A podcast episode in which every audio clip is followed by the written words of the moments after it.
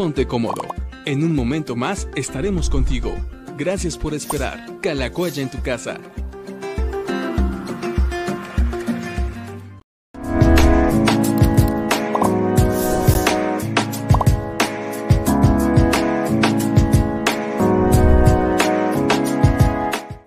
Saludos amigos, ¿cómo están? Jueves 22 de julio del 2021, semana 70 de, Cala, en tu casa. Hoy estamos eh, haciendo el programa número 139, me parece. No alcanzo a ver. Creo que sí, 139. Ahorita, ahorita les digo cuál es. sí, 139. Eh, hoy es el programa número 139. Y bueno, pues estamos listos, está a punto de, no, ya está lloviendo, está, está fuerte. Esperemos que todos estén bien, todos estén a salvo, todos estén bien en casa o de camino ya a casa, porque también seguramente se va a empezar a complicar el periférico, el tráfico y demás. Pero, pero bueno, hoy ha sido un buen día. Amanecimos con la noticia de que también la selección mexicana goleó a Francia 4 a 1 Ahí yo sé que hubo también algunos madrugadores que lo vieron muy tempranito. Pastor creo que no lo vio, ahorita que nos platique, a ver si vio el partido o no lo vio. Hola, hola, ¿cómo estás? Hola, hola, yo muy bien, gracias a Dios. No, no vi el partido. A esa hora andaba en el quinto, sexto, séptimo sueño, no sé qué número de sueño, pero no. Cuando me, me acosté sí vi que decían los medios que, se, que iban a jugar, pero no tenía ni idea ni, ni a qué horas pero hoy, hoy en la mañana vi que, que había ganado México 4-1, bueno, pues eso nos da gusto, ¿no? Como mexicanos. Nos da gusto. Nos da gusto. Bueno, ya está empezando a caer más fuerte. Está, sí, está, no está lloviendo bastante. No sé si se alcanza a escuchar a través de la ventana, pero sí ya se escucha. Híjole, sí, sí se ve bien fuerte. A ver, os voy a enseñar un poquito. A ver si, tengo, a ver si no se nos tengo, tengo una ventana. No, casi no se alcanza a ver pero sí se alcanza a ver que está bien nublado hasta el fondo. De hecho, no se alcanza a ver más allá del mundo, ¿eh? Regularmente sí se alcanza a ver mucho más hacia allá. Pero bueno, sí está la lluvia fuerte. Nada estamos esperando que todos estén bien. Perdón. Esperamos que todos estén bien y que lleguen pronto, que lleguen pronto a casa. Bueno, pues ya tenemos varios comentarios, varias preguntas. Mira, por acá Luxi Rodal dice, sí, se está cayendo el cielo. Sí, así como se me cayó ahorita la cámara, se está cayendo el cielo. Uh, tenemos también a Elmer. Saludos, Elmer, qué gusto que estés por acá. Él es el, uno de los productores de casi todos los programas de Calacoya en tu casa y bueno, qué gusto que esté. Hoy tengamos eh, el honor de su visita. Bueno, pues oramos y le agradecemos a Dios por este día. Le pedimos que también la lluvia nos trate bien y que podamos llegar pronto a casa. Señor, gracias porque tú eres bueno, gracias porque tú estás con nosotros, porque también tú permites que podamos apartar este tiempo de la, de la tarde para poder pasarla juntos. Te agradezco por cada persona que nos está viendo en vivo durante este rato y también por todos aquellos que ven la transmisión, ven la grabación después, ya sea hoy en la noche o mañana temprano o en cualquier otro momento, ya sea en video o en audio. Gracias porque tú estás aquí, Señor, y porque sabemos que tú nos hablas y nos inspiras y permitas que también pasemos un, un agradable tiempo entre amigos. Te amamos y te agradecemos por este día. En nombre de Jesús. Amén. Bueno, muy bien. Pues después de Elmer tenemos a Margarita López que nos dice, Pastor, pidiendo oración, estuve internada a causa de un derrame cerebral y que Dios me siga guardando y no quede secuela. Claro que sí, Margarita. Oramos, claro. Oramos, oramos por ti. Victoria Luna nos manda también por acá. Saludos. Betty Zúñiga, que ya tenía rato que no pasaba a saludarnos, ya está de vuelta. Qué bueno, Betty. Saludos. Uh, Marta García dice, Pastor Rocha, ¿se puede decir que palabra de hombre y sincretismo es igual? Si son dos cosas diferentes, ¿me puede explicar, por favor? Gracias y bendiciones. Bueno, pues la, hoy, te están viendo cara de diccionario, entonces si tú sabes... Eh, si tú sabes la definición de sincretismo y si nos puedes explicar palabra de hombre, son, son conceptos. Bueno, gracias a la hermana Marta que esta pregunta. No, no es lo mismo. Palabra de hombre es lo que cualquiera de nosotros podemos decir. Incluso pues, se puede aplicar en, el, en un término de profecía, porque hay gente que... Y voy a poner un ejemplo. Yo quiero que a usted le vaya bien y mi deseo es que Dios le bendiga, pero ese es mi deseo. Palabra de hombre es que yo diga, y Dios dice que mañana te va a dar una casa nueva. O sea, qué bonito deseo. Pero si yo eso digo que es de parte de Dios, eh, pues se limita simplemente como una palabra humana, con un deseo. A veces, a veces quien se dice profeta dice que Dios le dijo cuando Dios no le dijo nada, está externando su opinión, su deseo, y puede ser bueno, puede ser malo. Hay gente que, profetiza mal o, gente que profetiza bien. Eh, recuerdo que en algún viaje a Israel alguien se levantó y dijo, y el Señor dice que nadie volverá con vida porque no visiten ese país que está en guerra. y entendimos que una palabra de hombre, que a lo mejor esta persona que, que no quería que fuéramos Israel, pues pudo habernos dicho, oigan, yo pienso, yo opino, yo quisiera decirles que tengo miedo que vayan a Israel. Pudo haberlo dicho. E, el problema fue cuando dijo, Dios dice que si ustedes van no, volverán. Y tan se probó que fue una palabra de hombre que, bueno, pues fuimos y regresamos. Sincretismo es unir varios pensamientos y corrientes eh, religiosas en uno solo. Por ejemplo, seguramente habrán escuchado ustedes, amigos, que la gente que no es cristiana, por la ignorancia, puede decir, bueno, no importa si tú crees en Jesús, si tú crees en Mahoma, si tú crees en Buda, si tú crees en lo que sea, todo es lo mismo, todo es Dios. No, eso es sincretismo. Es decir, yo a Jesucristo no lo puedo comparar con nadie. Y, yo no puedo decir que Mahoma es Jesús, no puedo decir que Buda es Jesús o que cualquiera de los ídolos o dioses es Jesús. Y el sincretismo es eso. Y dice, bueno, eh, pues si tú crees en Quetzalcoatl, no te preocupes porque es Jesús. No, no. Entonces, eso es el sincretismo. De ahí viene el dicho de que todos los caminos llegan a Roma, todos los caminos llegan a Dios, todos los caminos van al cielo. Entonces, son eh, ideas de tratar de fusionar en uno solo el, concepto de Dios o tratar de llevar a todos hacia el mismo rumbo. Así que tengamos cuidado. Eh, el sincretismo dirá, no importa si tú eres cristiano o si tú eres eh, de cualquier otra corriente religiosa, y no voy a mencionar ninguna porque si nos ve alguna persona que no es cristiana, no sé qué, nadie se siente ofendido, pero cuando alguien pretende decir que todo es lo mismo, que no importa en qué creas, todos los caminos llevan a Dios, al Dios de Israel, al Dios de la salvación, a Jesucristo, es lo mismo. Eso es el sincretismo. Y repito, la palabra humana o la palabra de hombre simplemente puede quedar en que nuestro pensamiento lo externemos. Ahora, no está malo que nosotros tengamos nuestro propio pensamiento, nuestra propia opinión. Dios nos hizo criaturas inteligentes con la capacidad de pensar, de analizar. Es más, si tú quieres hasta de hacerla de filósofos y analizar y darle vueltas, desmenuzar una idea y verla por arriba, por abajo, por los lados, por atrás, por adelante. Y no tiene malo, es parte de la inteligencia que Dios nos ha dado. El problema es cuando yo digo que esa palabra humana, sea buena o sea mala, viene de parte de Dios y se la trato de adjudicar a los demás. Es ahí donde eh, caemos en ese eh, error o, desequilibrio. Entonces son dos cosas completamente diferentes. El sincretismo eh, siempre sería inaceptable porque nunca podremos comparar ni unir a Jesús con ninguna otra creencia.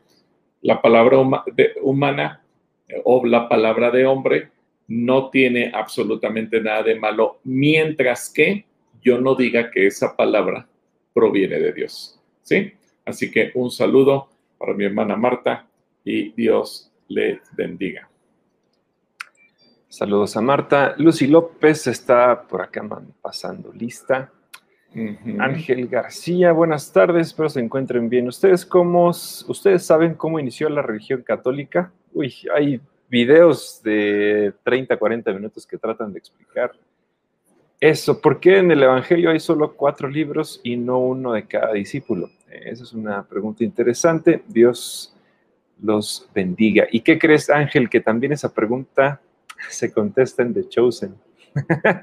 Ustedes parece comercial, pero sí, ahí está, ahí, hay una muy buena razón y si no la has visto, Ángel, te recomendamos que la veas.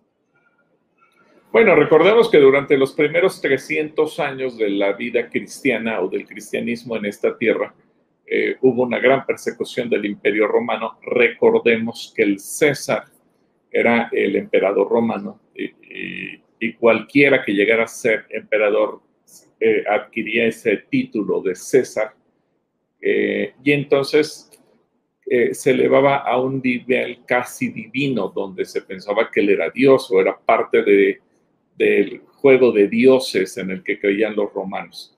No me voy a meter en detalle en este sentido. Y vino una persecución porque se creía que los cristianos eran la oposición a ese imperio.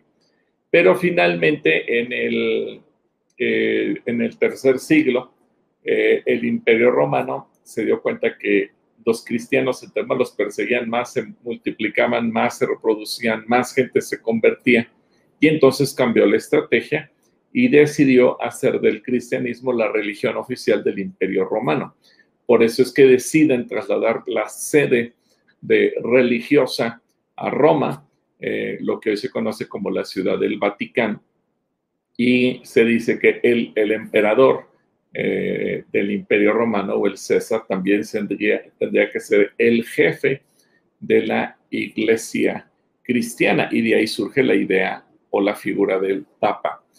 Eso a grandes rasgos, porque obviamente es una historia muy, muy, muy, muy compleja que requeriría mucho más análisis. Como dice yo, hay, hay videos muy sencillos de 30, 40 minutos que te explican eh, mucho más a detalle esta definición, pero ahorita en los pocos minutos que tenemos para asignar a cada pregunta, esta sería eh, lo que yo te puedo mencionar. Ahora, la segunda pregunta, ¿por qué en el Evangelio soy, solo hay cuatro libros y no uno por cada discípulo? Bueno, eh, independientemente de que el canon fue revisado por los que se consideran los padres de la iglesia y decidieron qué libros sí y qué libros no, Incluso se dice que hay algunos evangelios de algunos de los discípulos, por ejemplo, el evangelio de Tomás o el evangelio de Judas o el evangelio de este o aquel. Eh, yo me, me, planteo también el plano meramente humano, esa es mi opinión, que no toda la gente tiene o tenemos las mismas capacidades y posiblemente eh, muchos de los discípulos no tenían la capacidad de escribir.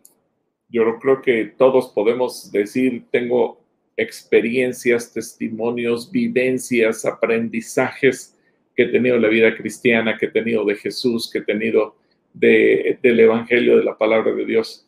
De ahí a tener la capacidad de escribirlas en un libro, pues hay una gran diferencia. Y en realidad podemos decir que solamente hay dos evangelios que provienen directamente de discípulos eh, presenciales o personales de Jesús, que son Mateo y Juan. Son los dos únicos de los discípulos que escriben el Evangelio. Marcos ya lo hace por tercera persona. Los historiadores consideran que él tiene la influencia de Pedro y que Pedro influyó mucho en él fue quien le enseñó, quien le habló, quien en cierta manera vertió en él sus conocimientos y experiencias.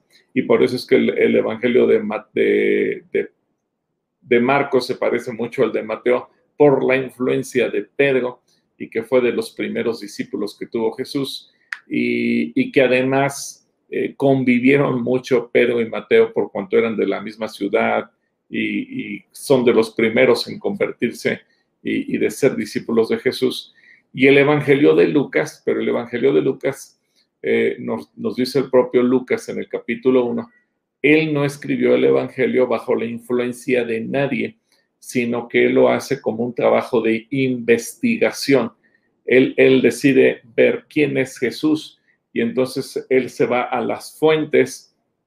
Incluso también los historiadores concuerdan que eh, Lucas seguramente se sentó por largas temporadas con María, la madre de Jesús, para hacerle preguntas eh, y un montón de cosas más. Por eso es que el Evangelio de Lucas es el único que nos refiere a acontecimientos relacionados con Jesús antes de que Jesús naciera. Cómo es que un ángel visitó a Zacarías en, el lugar santo para darle a conocer que eh, iban a ser Juan el Bautista y después el mismo ángel se le aparece a María para decirle que iba a quedar embarazada de parte del Espíritu Santo y nos habla de la niñez de Jesús, etcétera, etcétera. Es decir, porque es un trabajo de investigación. Eh, y seguramente los otros diez discípulos, eh, bueno, nueve si quitamos a Judas, pues cada quien puede haber tenido su perspectiva, sus ideas, sus experiencias, su opinión, pero ninguno de ellos supo plasmar o pudo plasmar o quiso plasmar eh, en un libro lo que era la vida de Jesús. Y si alguno lo llegó a hacer, evidentemente no pasó por los eh, filtros de los cánones de los padres de la iglesia y muy probablemente es porque, pues, a lo mejor yo quisiera externar algo, lo escribo y a lo mejor mis ideas son tan confusas que nadie las va a entender porque no supe redactar, no supe escribir. Y obviamente esta es la parte humana de, la, no solamente lo que se vivió y lo que el Espíritu Santo puso en el corazón de cada quien, sino la capacidad de poder escribir en un libro. Así que espero que esto te, te responda. Ángel, también te mandamos un abrazo y un saludo para todos nuestros amigos. Son preguntas muy interesantes.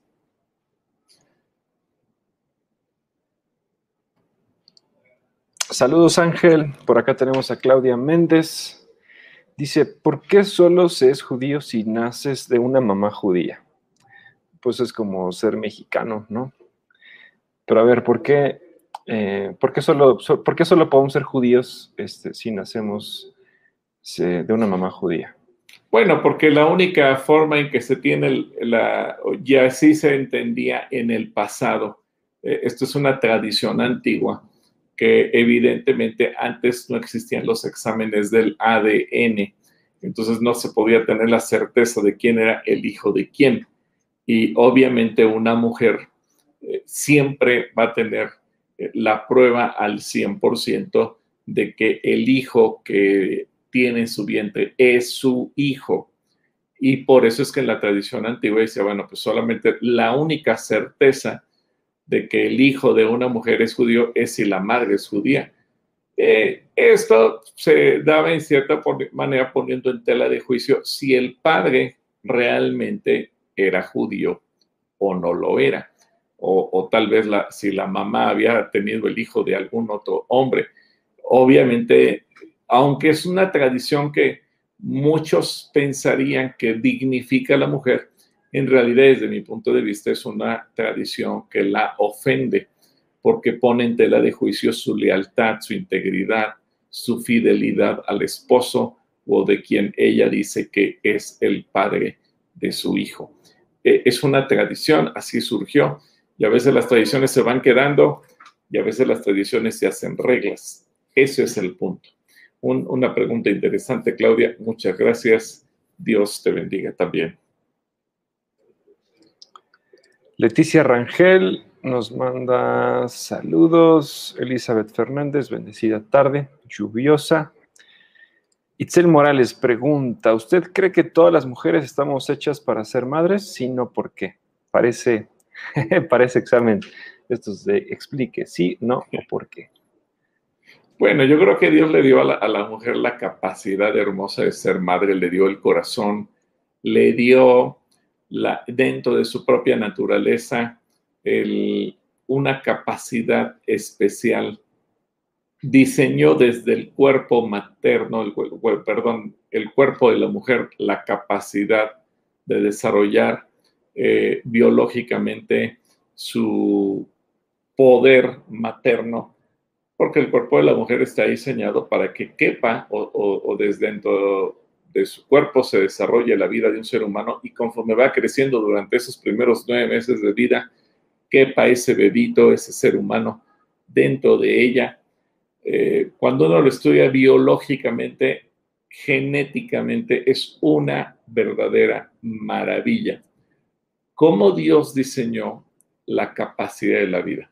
Ahora, eh, quizás si nos vamos desde el punto de vista intelectual, si nos vamos al punto de vista eh, anímico, quizás no todas las, mujeres eh, están hechas para ser madres, porque habrá mujeres que tal vez puedan privilegiar una vida profesional, académica, económica, de negocios, científica, etcétera, y es respetable.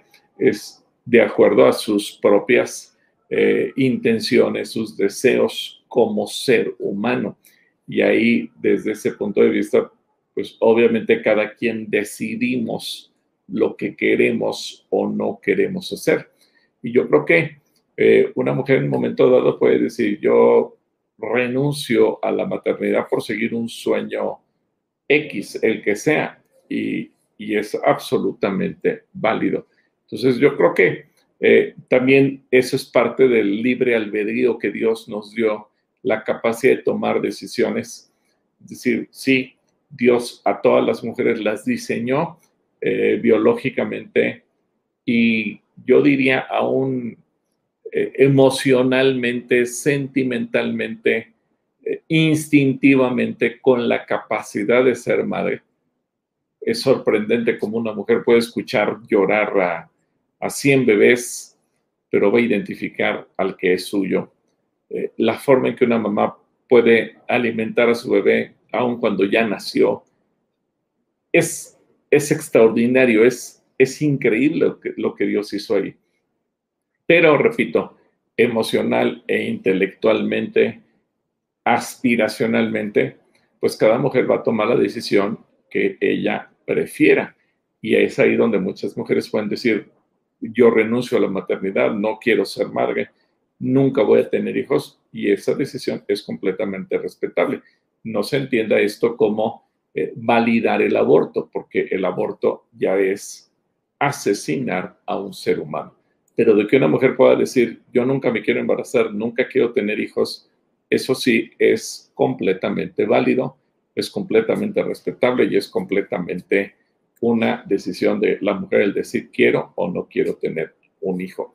Y cuando una mujer se casa, pues eso, obviamente eso lo tiene que platicar, pero yo diría desde antes de casarse con el esposo, porque ahorita que haces esta pregunta, Itzel, también yo he atendido muchas parejas que justamente este punto los lleva a la separación o al divorcio, cuando posiblemente la mujer dice yo no quiero tener hijos pero se lo dice al varón ya que se casaron.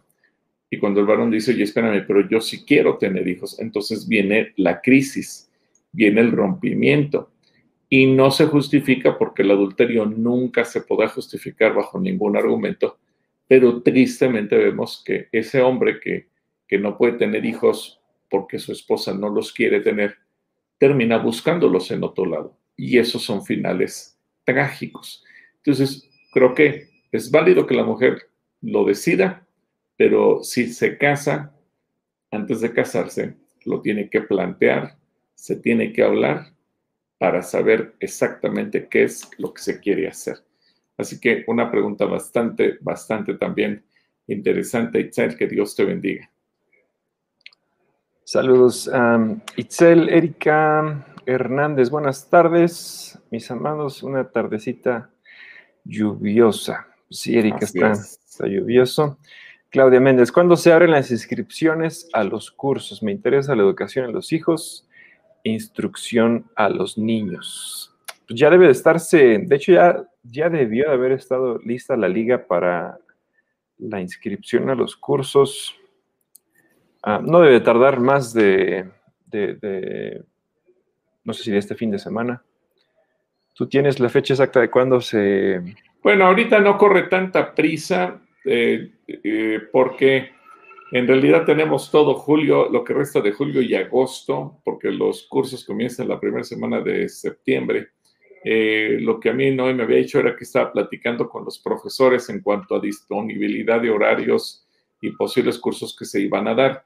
entonces, yo creo que la primera semana de agosto es cuando va a salir la liga, ya que todo mundo sepa exactamente qué va, cómo lo va a impartir, etcétera, etcétera. Y como ahorita también andamos metidos con lo de la eh, preparación de la próxima semana, que es la semana para los niños y sus familias, así va a estar un poquito eh, complicado. Pero yo creo que eh, esto lo... Ustedes van a ver la liga, a partir de la primera semana de agosto. Bueno, que pues por cierto, yo... Próxima semana. Hay que platicarles a nuestros amigos que la próxima semana, dándole espacio a la programación exclusiva para niños, nosotros no, no apareceremos en pantalla. Bueno, sí vamos a aparecer, pero de otra forma, no vamos a estar en, en diálogos. La próxima semana no, no hay diálogos. Sí, no va a haber ni reflexiones, ni devocionales, ni transmisión de mujeres, ni diálogos. Todo va a ser exclusivamente para niños. Esperamos que todos la disfruten mucho. Tenemos ahí un, par de participaciones chiquitas, pero espero que la disfruten mucho, mucho, mucho. Ángel García dice, en el Evangelio dice que el reino de los cielos es de los niños, por, no, lo acabamos de decir. Eso quiere decir que todo niño que pierde la vida entra al reino, siendo aún que el niño es de otra religión. Bueno, eh, en realidad lo que la Biblia nos enseña es que sí, la, para Dios niño se es hasta los 20 años. De hecho, hay una enseñanza que tú puedes encontrar, Ángel, que se llama mayoría de edad y justamente tratamos este tema. Eh, yo sé que a nosotros nos hace ruido porque hoy en día vemos a los niños tan despiertos y que hacen esto y que hacen aquello y nos preguntamos, bueno, ¿y realmente niños así van a entrar al cielo? Bueno, el Señor fue el que fijó las reglas, Él es el que establece quién, cómo, cuándo y dónde. Eh, y Él dice que el reino de los cielos es de los niños, y Él dice, y tú lo vas a ver en esa enseñanza que se llama mayoría de edad, que la mayoría de edad comienza a los 20 años. Eh, en varias ocasiones en el libro de números dice, pero los niños, ellos se van a entrar y recalca los niños y en varias ocasiones dice que los niños son los que tienen menos de 20 años. Así que Dios en su fidelidad, en su misericordia, en su perdón y en su amor, Él decidió ponerle una regla al ser humano y esa regla es 20 años y el Señor dice que los que son más chicos de 20 años tienen acceso al reino. Así que eh, esto nos enseña, claro, no, no es para confiarnos y decir, bueno, entonces, ¿para qué le enseño a mis hijos el Evangelio? Pues entonces, de, todos modos, si ellos eh, llegan a morir, van a ir al cielo. Bueno, pero no podemos pensar de esa manera porque nuestro objetivo es que los niños, cuando crezcan por sí mismos, por convicción propia, porque ya los educamos, porque ya los formamos, decidan seguir a Jesucristo. Todos anhelamos que nuestros hijos superen eh, la etapa de la, de la, infancia, que lleguen a la edad adulta, que se desarrollen, que tengan su vida profesional, se casen, tengan hijos.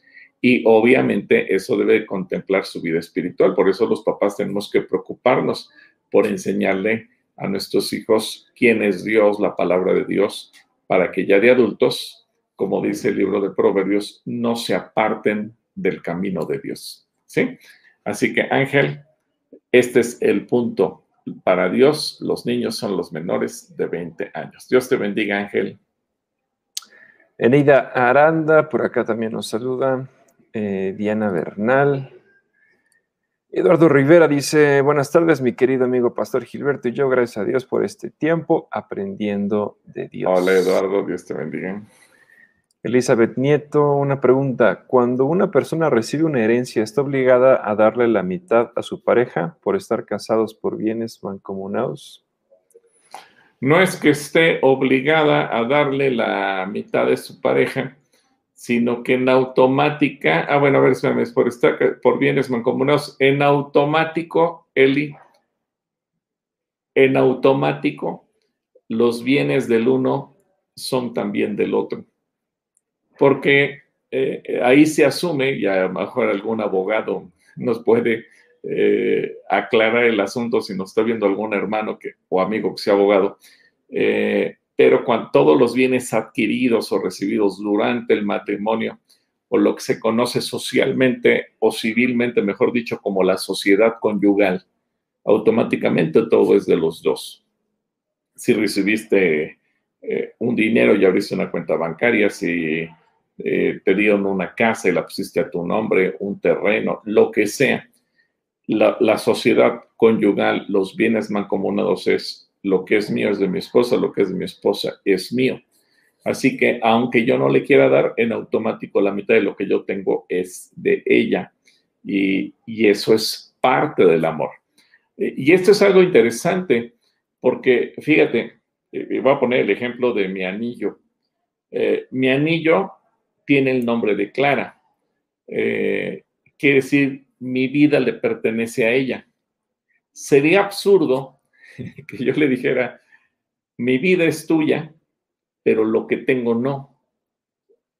Al contrario, cuando nos casamos decidimos, todo lo mío es tuyo. Y, se entiende que cuando uno, uno muere, automáticamente esos bienes van a pasar a la, al cónyuge viudo. Si hay hijos, se repartirán, y así lo establece también la ley el 50% del cónyuge y el 50% para los hijos. Si no hay hijos, el 50% es para el cónyuge.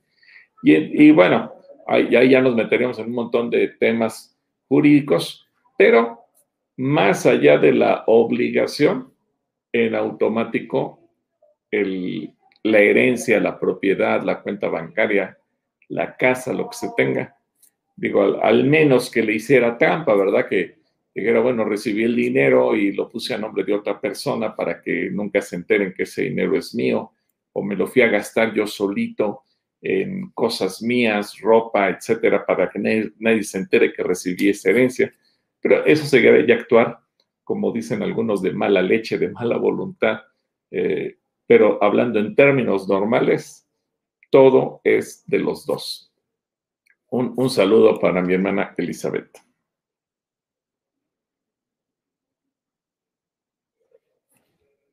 Muy bien. Rocío Contreras manda saludos a Cenitrat Cristóbal desde Coyotepec. Gilberto Díaz, saludos desde el puente cubriéndome de la lluvia. Muy bien, Tocayo. Muy bien, Gil, qué bueno que estás ahí, cuídate mucho. Hace rato, hace rato le, hay, hay un árbol ahí de granadas y le pasó como por dos centímetros, no le pegó una granada en la cabeza porque si cayeron, cayó y, o sea, volteó y cuando voltea cae la, granada y no le pegó, por poquito y se salvó. Elizabeth Fernández, Dios los guarda de regreso a casa a todos. Lourdes, Evelyn, Ofeleón, Araceli Suárez. Sonrisa, el payaso nos dice, mi pastor, mi perro ya está en una edad donde perdió la vista y le cuesta caminar. Lo sigo conservando. Hay personas que me dicen que lo sacrifique ya. No estoy de acuerdo porque yo no soy Dios. Pregunta, ¿es correcto sacrificar a un perro por estas circunstancias? Yo primero lo llevaría con un veterinario. Eh, hay veterinarios que también tienen especialidades eh, o te pueden explicar eh, en cuanto a los ojos de los perritos. Fíjate bien, y esta es una pregunta interesante porque a veces pensamos, bueno, pero un perrito, pues si ya no ve, ya lo matamos. Pero un día platicando con el veterinario de, que atiende a nuestras perritas, Kiara y Holly, eh, nos decía, pues a, a, los perritos como a los seres humanos les salen cataratas producto de la edad, pero al igual que a un ser humano le puedes quitar las cataratas, le puedes quitar las cataratas a un perrito y puede llegar a ver y recuperar la vista como la recupera un ser humano. Así que yo sé que a lo mejor es pensar en gastar dinero y demás, pero si podemos hacer el intento de devolverle la calidad de vida, de salvarlo, etcétera, eh, pues yo preferiría eso. Hay momentos en que a lo mejor eh, sí, la, la, medicina veterinaria te dice ya no hay nada que hacer. Y a lo mejor el perrito ya literalmente está sufriendo y, ya no hay ninguna posibilidad. Eh, bueno, ahí muchas veces los propios médicos te recomiendan porque ya la vida del perro es muy, muy, muy eh, tormentosa, tanto para él como para los propietarios del perrito y demás. Y es que eh, recomiendan el sacrificio. Pero antes de eso, sobre todo por lo que tú dices que tiene, yo agotaría todas las posibilidades para devolverle la vista y devolverle una calidad de vida a ese perrito. Y yo, en lo particular, yo no lo sacrificaría. ¿Sí? Un, abrazo para Charlie también, que Dios te bendiga. Abrazos para Sonrisa del Payaso. Y bueno, también. Y yo creo, perdón, perdón, yo, yo creo que mucha gente no hace ya más por sus perritos por no gastar más dinero, pero yo creo que si podemos hacer algo por salvarlos, si están las posibilidades, háganlo. Que por cierto, ayer fue el día del perrito, hubo mucha gente que, ah, subió, subió fotos de, sus mascotas. Eva Soto por acá nos manda saludos. Eh, Lucía Ayala también. Jazmín Saldívar dice: A mí me gusta coser como hobby. Tengo poco tiempo entre semana. ¿Lo puedo hacer el día de descanso? Pues mira, si eso te relaja, acuérdate, Yasmín, que el día de reposo fue hecho para el hombre, no el hombre para el día de reposo. Lo importante es que tú no hagas una tarea que te agobie, que te canse, que te robe tiempo de tu familia o que le quite tiempo a Dios. Es decir, aquello que tú sientas que te puede relajar, hazlo. Eh, hay gente que se puede relajar, a lo mejor saliéndose a caminar, yéndose a correr, yéndose a nadar, y es su día de descanso.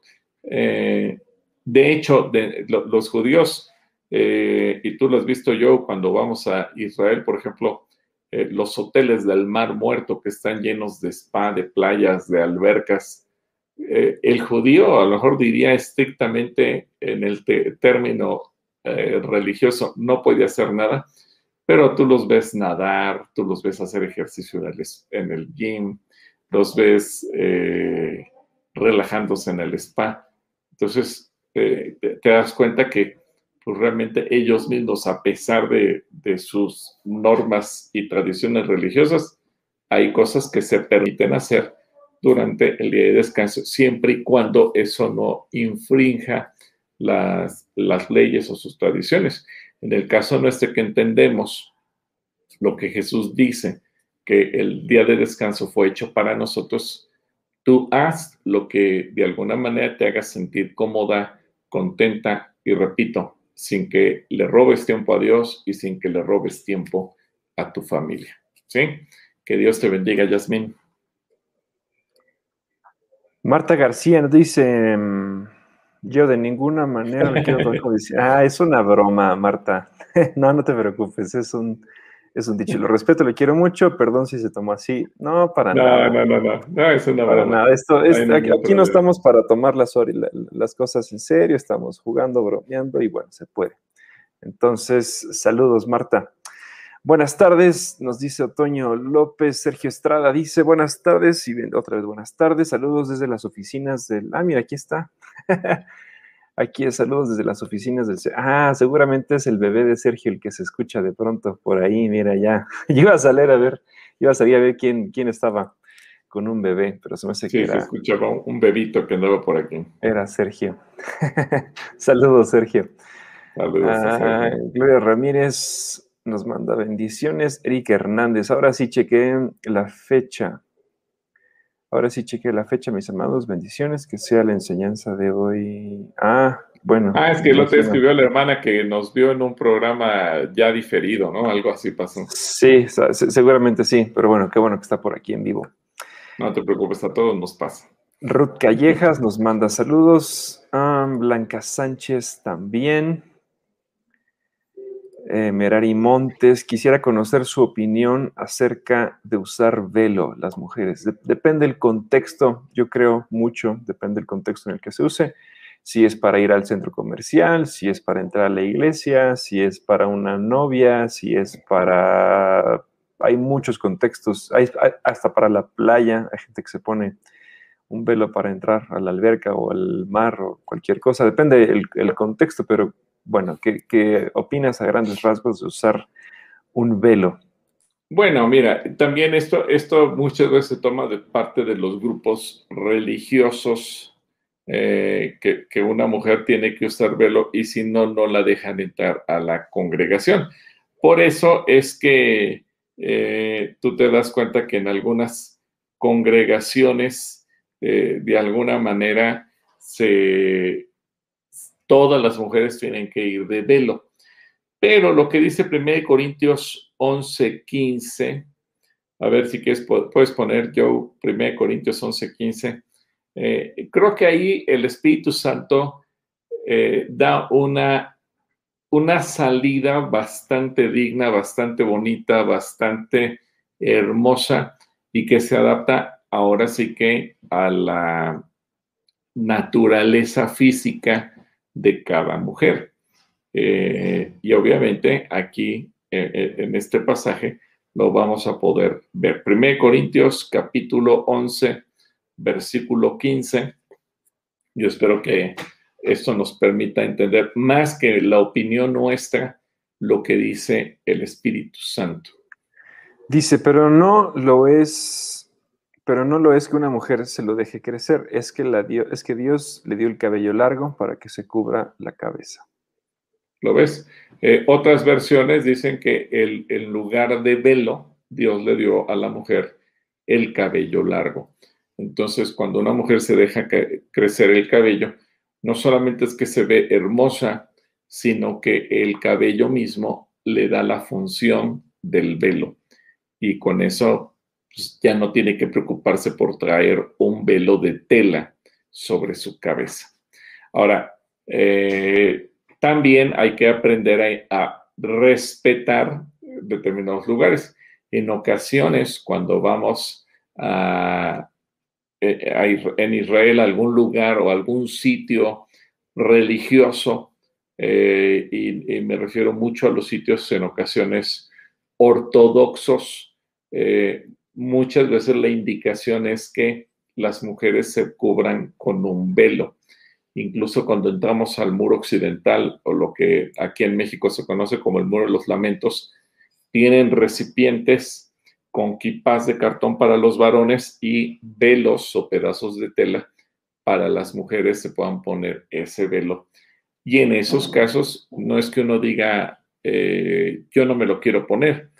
Está uno entrando a un lugar de visita, en donde se tiene una costumbre, un hábito, y por respeto a esa gente a donde estamos entrando, tenemos que hacer lo que ellos nos están pidiendo.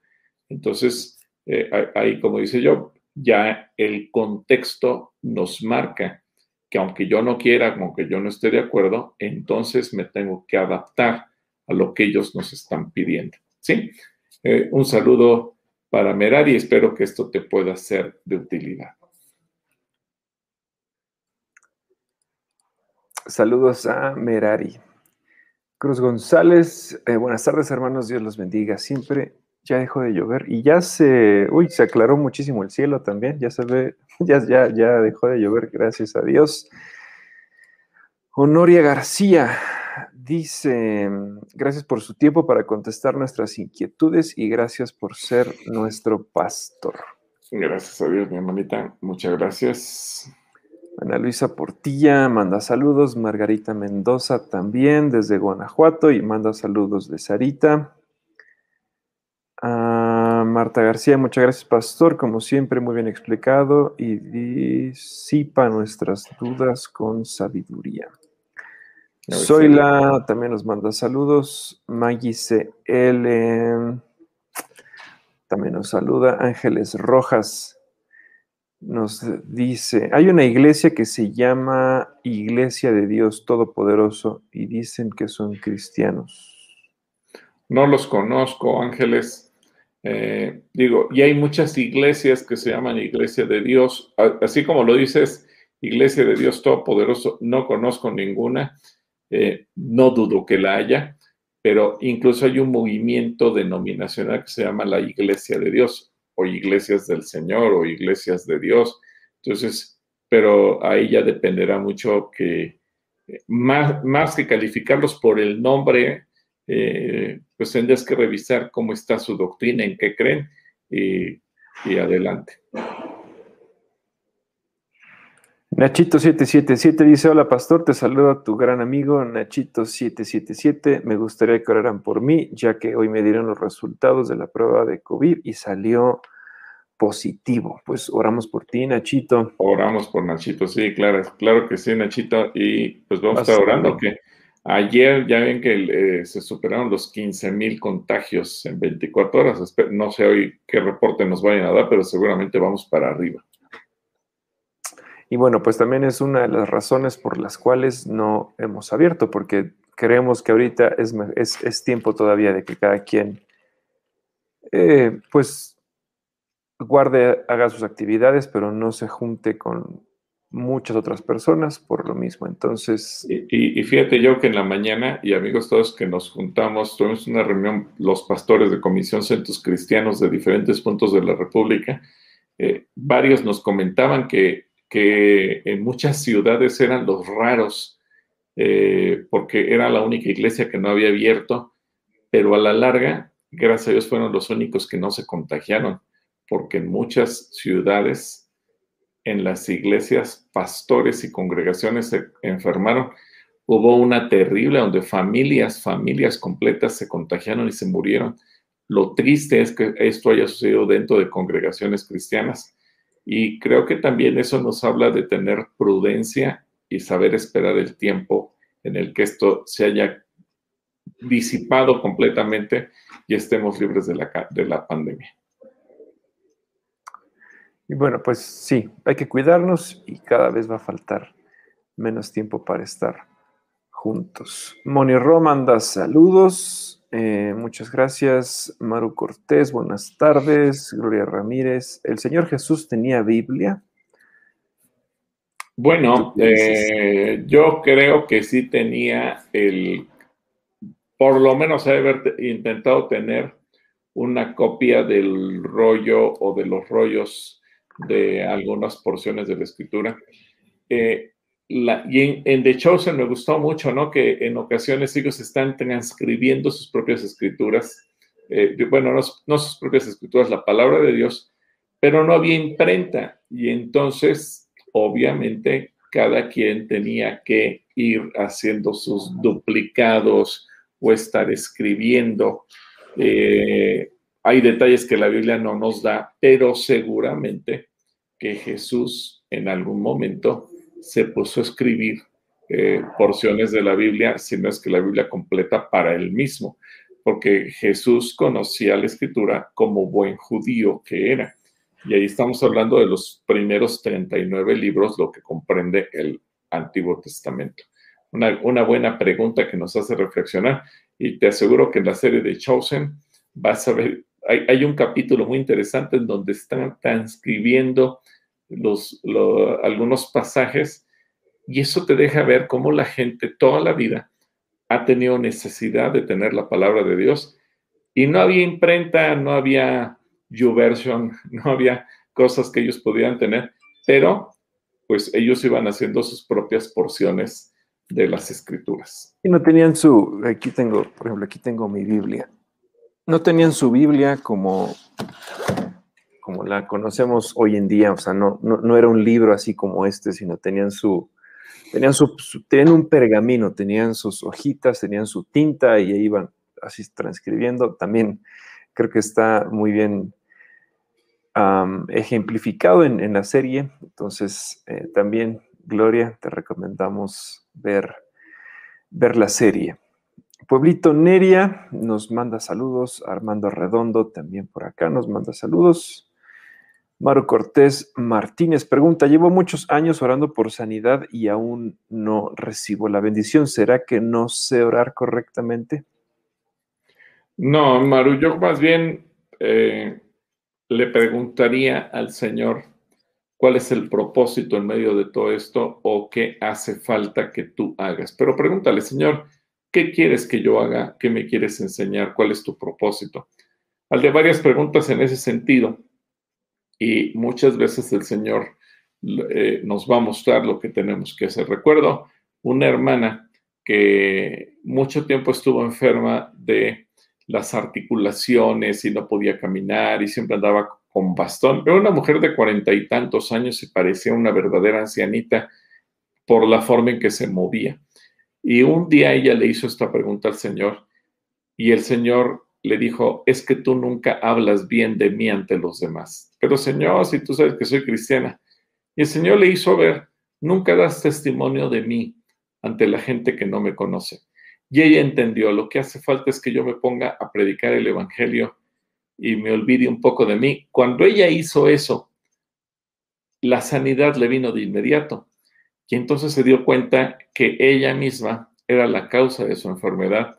Y no porque Dios la tuviera castigada, pero eh, Dios le habló muy claro mientras callé, se envejecieron mis huesos y, dice, caray, qué palabra me dio el Señor, así que aprendió a no callar y hablar de él. Y en automático la sanidad vino a su cuerpo. Así que, Maru, pregúntale y deja que Dios te hable y te diga qué tienes que hacer. Dios te bendiga, Maru. Dios te bendiga, Maru. Maggie dice, por favor, orar por Ofelia. Está ahorita en el hospital, está mal de un riñón, para que Dios traiga la salvación, provea de los gastos del hospital. Claro que sí. Oramos por ella. Vamos a orar por Maggie, por Maru, por Nachito. Leticia Salgado nos manda saludos desde Centro Cristiano Solidaridad. Entonces, hasta allá también mandamos saludos y gracias. Saludos para Leti y Ramón y toda la familia. Ramoncito. Araceli Castañeda, buenas tardes, pastor. Tengo una pregunta. ¿Dios arrojó a los ángeles caídos antes de la humanización o después? Gracias y saludos. Bueno, mira, Araceli, yo quisiera, no te quiero spoilear, pero si tú lees en los primeros días de la lectura, tú lo vas a encontrar en YouVersion de enero-febrero. Eh, así aparece la lectura cronológica y la primera porción es enero-febrero tú te vas a encontrar en los primeros tres días de la lectura los acontecimientos por orden cronológico, cómo se fueron sucediendo uno tras otro. Y, yo quisiera que tú lo leyeras. Si tú lo lees, eh, la próxima semana no vamos a tener transmisión de diálogos porque tenemos todo lo de niños, pero dentro de dos semanas, eh, cuando nos volvamos a conectar, eh, tú me dices si lo leíste, si, qué entendiste y, te invito a que escribas tu comentario de lo que tú captaste en esa lectura y con mucho gusto lo hacemos mucho más extenso, ¿sí?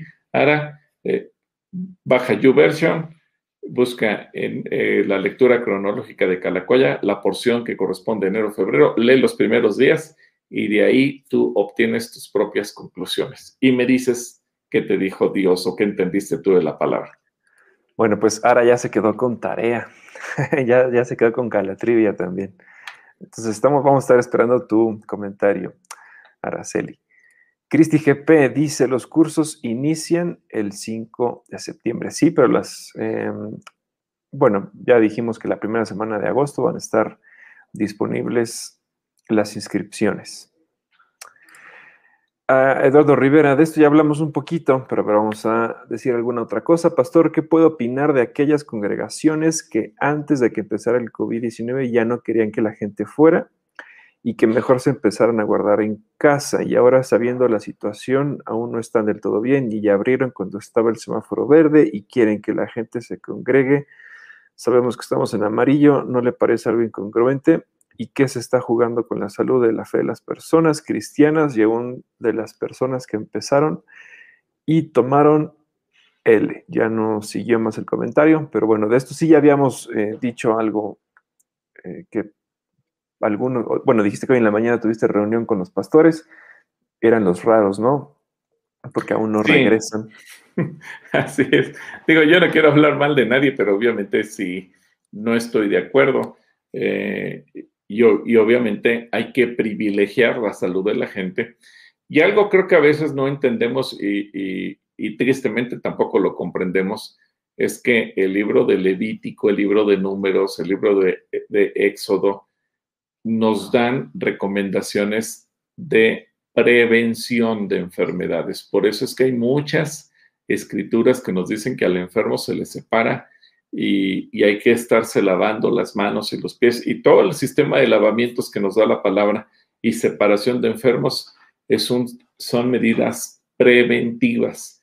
Cuando nosotros eso mismo lo actualizamos y lo aplicamos al día de hoy, entendemos por qué se nos dice sana distancia, por qué se nos dice no te juntes, no te congregues, lávate las manos, eh, está tienes que estarte sanitizando, ponerte alcohol, etcétera, etcétera. No, no, no son ideas inventadas por la Organización Mundial de la Salud, no es un complot, no es una conspiración, son medidas que aunque no quiera reconocer nadie, la Biblia lo dijo primero. Y esto es voz de Dios, así que tenemos que aplicarlo y nosotros como pastores en las congregaciones tendríamos que entenderlo y ponerlo en práctica de la misma manera. Gracias, Eduardo. Dios te bendiga, te mandamos un abrazo. Neymar Candy eh, nos manda saludos, dice que quiere mini diálogos, por favor. mini diálogos. Bueno, lo hacemos dentro de dos semanas, ¿qué te parece? Acabando la semana del Congreso para Niños. Mar Var nos dice, hablando de querer tener o no hijos, dice la Biblia que los hijos son una herencia, bienaventurado el que llena su aljaba de ellos. ¿Qué pasa con los que pueden tener y no quieren? A ver, hablando de querer tener hijos. Bueno, pues ellos se pierden la bendición. Eh, ahí, ahí cada quien decide tener o no tener la bendición. De hecho, déjame platicarte, Mar, Mar, eh, cuando estamos en el proceso de adopciones, eh, yo personalmente por mucho tiempo, ahora lo han hecho otras personas, pero mucho tiempo, yo entrevisté personalmente a todas las parejas que querían adoptar un hijo. Y, para sorpresa mía, más del 90%, eh, cuando yo les hacía una pregunta, que parecía una pregunta fuera de lugar, pero una pregunta necesaria, si en algún momento ellos habían impedido tener hijos y el 90% me dijeron que sí. Eh, y eso me hizo ver que muchas veces sin quererlo, ellos le dijeron a Dios, Dios, yo no quiero tener herencia. Y cuando decidieron querer tener hijos, pues resulta que ya no pudieron. Y por eso es que ahora andaban buscando tener el hijo de una manera o de otra. Muchas parejas gastaron dinero en tratamientos de inseminación artificial en todas las formas que tú gustes y mandes y terminaron pensando en que la adopción era la única alternativa. Lo curioso es que primero no quisieron tener los hijos y cuando se dieron cuenta que sí querían tener hijos, resulta que ya no pudieron.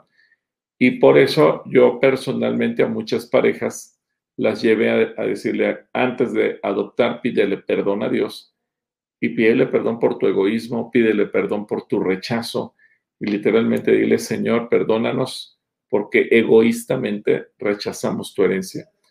Lo más sorprendente, no porque yo se los haya dicho, sino porque ellos tomaron esta decisión en su corazón. Yo te puedo decir que un buen número de parejas, por lo menos 20 que yo conocí personalmente su testimonio, después de adoptar, lograron tener un hijo propio o más.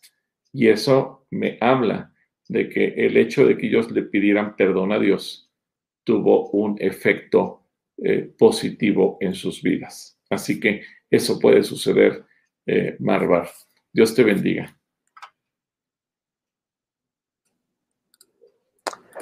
Lilia Martínez también nos manda saludos. Eh, Tere Santillán, hola pastor. Y Joel, bendiciones. Gracias, Tere. Paola Recendis nos manda esta pregunta. Yo ah, ya me quiero casar con el papá de mis hijos pero por lo civil, pero él no es cristiano. ¿Me puedo o no casar con él solo porque no es cristiano y ya tenemos 12 años juntos? Bueno, esta es una pregunta típica de consejería, Paula. Yo quisiera eh, que tú buscaras la atención personal. Si tú te congregas con nosotros en Calacuaya, llámanos y te damos una cita, ya, ya sea que te la dé yo, o te la dé Alex Martínez, o te la dé Toño Lucero, o te la dé Héctor Álvarez, quien quiera del equipo pastoral que lo pueda hacer, Noé Velázquez. Eh, pero eh, yo te animaría a que primero pudiéramos platicar, conocer todos los datos. Yo no te quisiera responder a la ligera sin conocer toda la historia, sin conocer muchas cosas, porque tampoco quisiera decirte, sí, cásate y que en un año me estés pidiendo consejería para divorciarte, ni tampoco te quiero decir, no, no te cases, sino y, después ver resultados negativos en tus hijos. Creo que primero hay que conocer toda la historia, conocer todos los detalles y en función de eso con mucho gusto te podemos orientar para que tomes las decisiones correctas. Para eso, te repito, pide una consejería. Si no te congregaras en Calacuaya, eh, porque tienes una congregación en donde tú asistes, pídele consejería a tu pastor. ¿Sí? Que Dios te bendiga.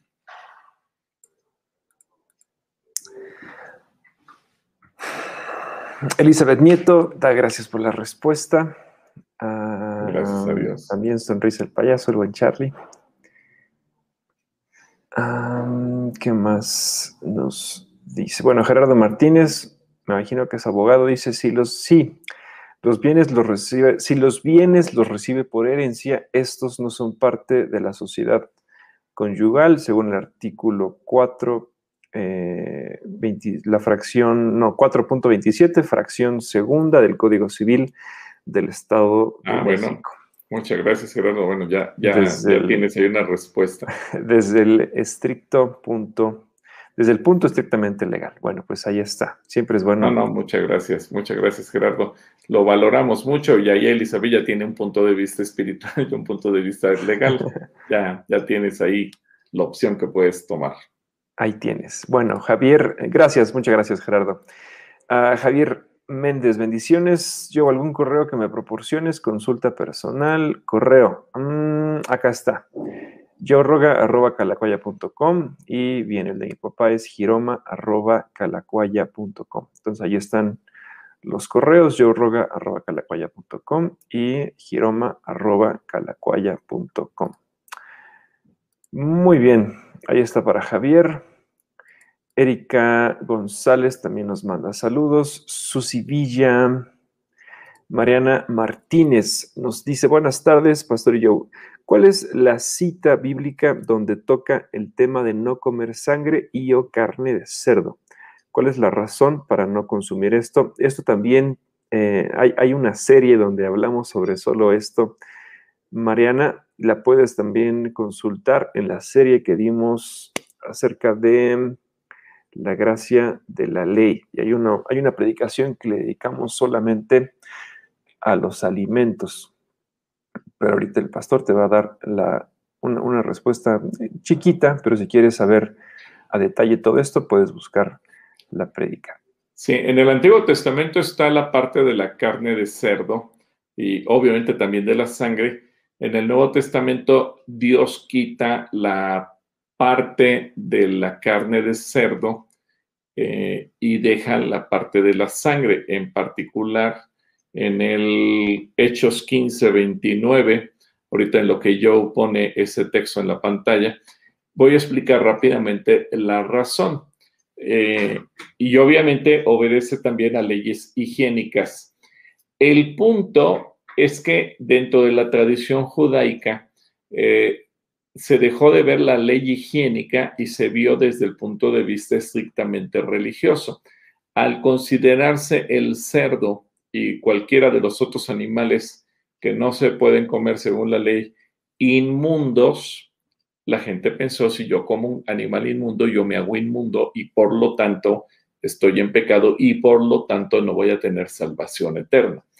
Lo que Jesucristo nos viene a enseñar no es lo que comes lo que te hace inmundo, eh, así que en ese sentido, a partir del libro de los Hechos, en el que el Señor le muestra a Pedro un gran lienzo con animales, le dice, tú puedes comer de todo. Y Hechos 15 dice que al Espíritu Santo le pareció, y ahorita lo va a leer yo, que se puede comer de todo. Pero ¿por qué queda la restricción de la sangre? Porque eso sí, desde un principio, antes de la ley, desde el libro de Génesis, el Señor dijo, la vida está en la sangre. Y apenas en el siglo XX, creo que fue por el año de 1940, o sea, relativamente tiene poco tiempo, la ciencia médica llegó a la conclusión de que la vida del ser humano está en la sangre. Cuando una persona pierde la sangre, pierde la vida. Y cuando tú tienes alguna situación que tienes que revisar cómo está tu cuerpo, cómo está tu organismo, si estás sano o estás enfermo de algo, entonces los médicos te dicen, hazte un análisis de sangre. Y en función de la sangre, pues se toman medidas de lo que, qué tratamiento, etcétera. Pero aquí lo interesante es que Dios dice, la vida está en la sangre. Por eso es que no te puedes comer la sangre. A ver, Joe, ¿qué dice Hechos 15, 29? Hechos 15, 29 dice, no coman carne de los de animales que hayan sido eh, sacrificados en honor a otros, a, los ídolos, y no coman sangre ni carne de animales que todavía tengan sangre adentro, y eviten las relaciones sexuales que la ley de Moisés prohíbe. Si cumplen con esto, harán muy bien reciban nuestro cariñoso saludo. Gracias. Bueno, así lo dice y esa es la razón. Puedes ver más en, la gracia de la ley y ahí vas a aprender mucho más. Mariana, que Dios te bendiga.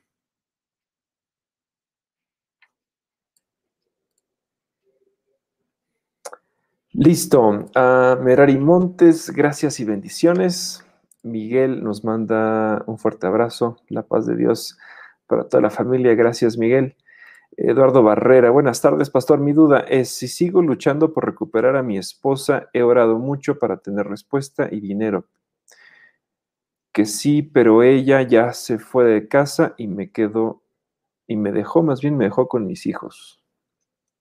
También me imagino que es un caso particular eh, de consejería. Eduardo, te puedes llegar también a comunicar a los teléfonos que van a salir ahorita en pantalla.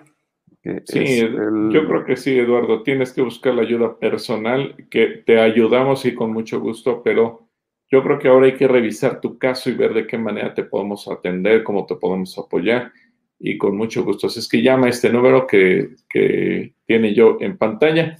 A veces yo no tengo todo el tiempo para dar todas las consejerías, pero repito, está todo el equipo pastoral y con mucho gusto cualquiera de nosotros te atenderemos. Bueno, pues ahí está, para Eduardo. Tere Santillán, hoy me vacuné. A vacunarse todos. Saludos para, eh, para, que en el tiempo de Dios nos podamos reunir como iglesia. Muy bien, Tere, que, nos da mucho gusto que, ya te hayas vacunado. y bueno, pues esperamos pronto, pronto, muy pronto poder reunir reunirnos todos como iglesia. Ah, Verónica Ruiz, buenas tardes. Hace ya un mes visito a una persona, madre soltera. Ella ya es salva, más su papá me dijo que le detectaron cáncer, más ella no sabe. Me piden que no le diga. ¿Estoy participando de una mentira? Híjole, es, un caso. Yo creo que aquí, mientras tú no le digas nada que vaya en contra de la verdad, no participas de la mentira. Cuando tú le digas algo, porque además eh, no nos dices, Vero, qué relación tienes tú con esa persona, pero no es tu papel, no es tu función decirle que esté enfermo o que no esté enfermo. En todo caso, tú puedes orar por ella y, y llevarla a que busque de Jesucristo, etcétera. Trata de hablar con la familia pues, para que puedan decirle la verdad y, la familia entera participe de, un tiempo de orar por ella y demás. Pero mira, no es tu responsabilidad, no es tu función. Mientras tú, no, repito, no le digas mentiras, mientras tú no le digas absolutamente nada que vaya en contra de la verdad, tú no tienes problema. Tu, tu función será animarla, llevarla en oración, bendecirla, ministrarla, etcétera. Pero, pues, quítate tú la carga porque no es tu responsabilidad.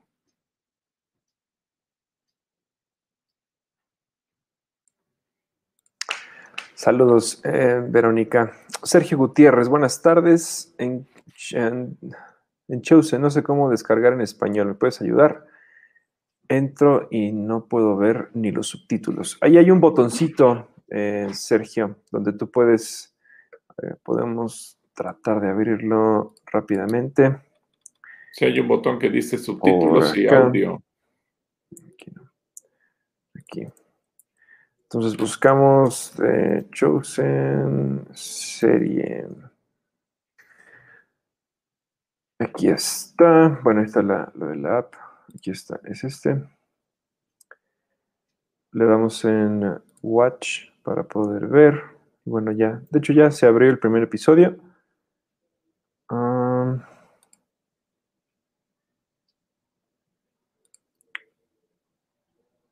Aquí está, aquí está grabado en una sola. Bueno, aquí está callado más información.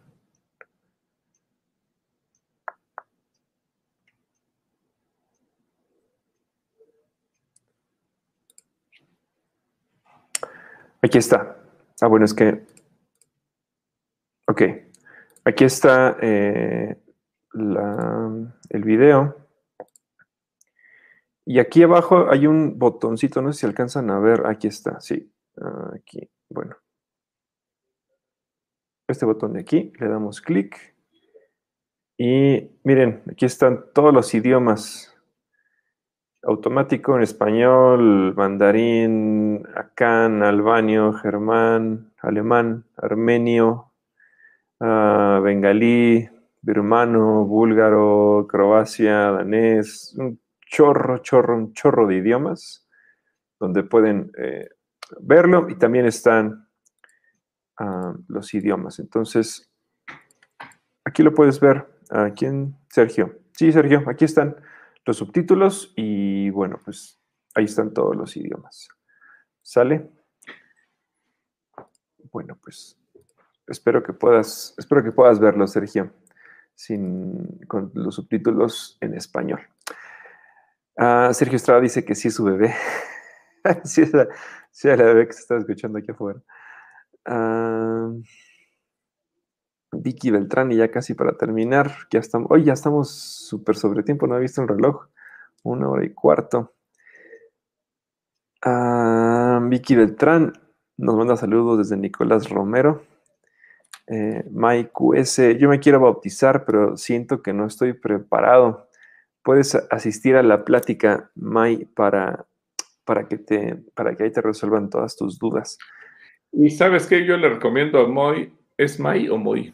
May. May. Que le llama al número que puso yo y pide una cita con Alex Martínez, él es el responsable del área de discipulado.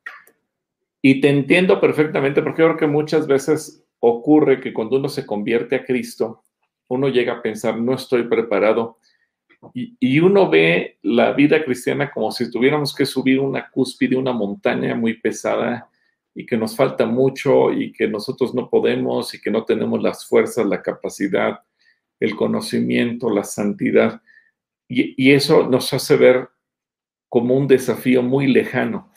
Pero yo creo que con el acompañamiento necesario eh, que te pueda dar la iglesia, y por eso te recomiendo que hables con Alex Martínez, creo que vas a ir resolviendo muchas dudas, vas a ir despejando muchas inquietudes y vas a darte cuenta que bautizarte está dentro de tu alcance y que de alguna manera eh, de aquí a octubre más o menos, que yo creo que tendremos los bautismos, seguramente lo vas a poder hacer. Así que echa fuera el temor y, busca la ayuda y seguramente te vas a poder bautizar. Dios te bendiga, May. Ah, yo alguna vez escuché de, un amigo que le preguntaban acerca del bautismo y él decía, es que no me quiero bautizar porque todavía no estoy preparado. Y él les decía, pues es que el, tomar la decisión de bautizarte o no es como decir, pues, ¿para qué me baño hoy si mañana me, voy a volver a, ensuciar? Mejor me baño mañana. Y el día siguiente dice, no, pero es que mejor me vuelvo a bañar mañana. Entonces, siempre estamos dando largas porque pensamos que que, no es un buen momento o que mejor me espero tantito más y pues al final hay que la decisión se tiene que tomar. Entonces, My Alex te puede ayudar a dar eh, una buena, a tener una buena decisión. Bueno, muy bien, pues, ah, más bien aquí. Todavía tenemos varios comentarios.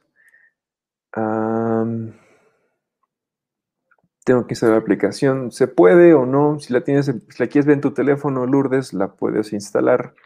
Si la quieres ver desde tu computadora, en Google puedes buscar la página y ahí mismo las puedes ver. Entonces, la verdad es que es bien fácil.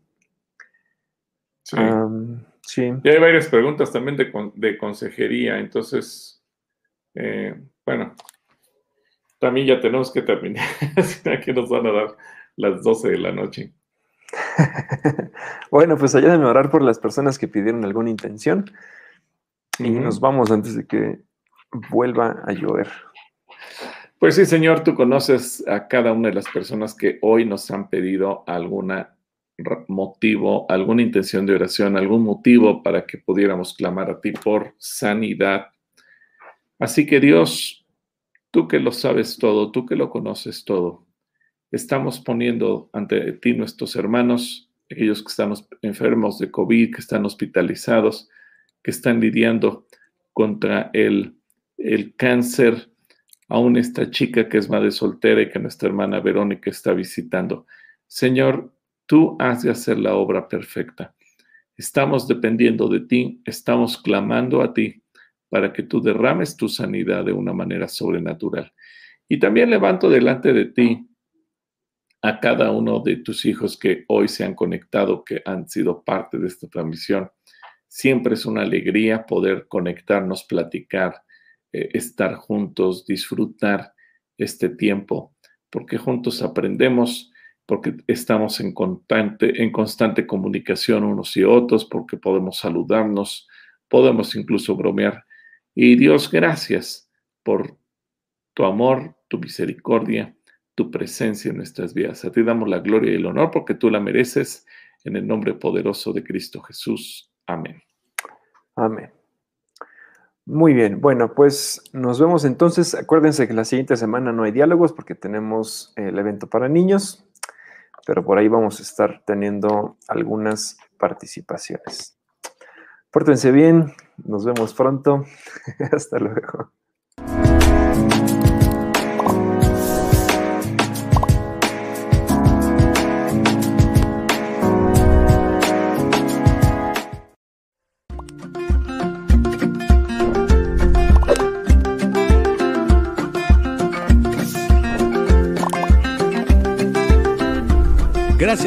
Con nosotros. Dios te bendiga.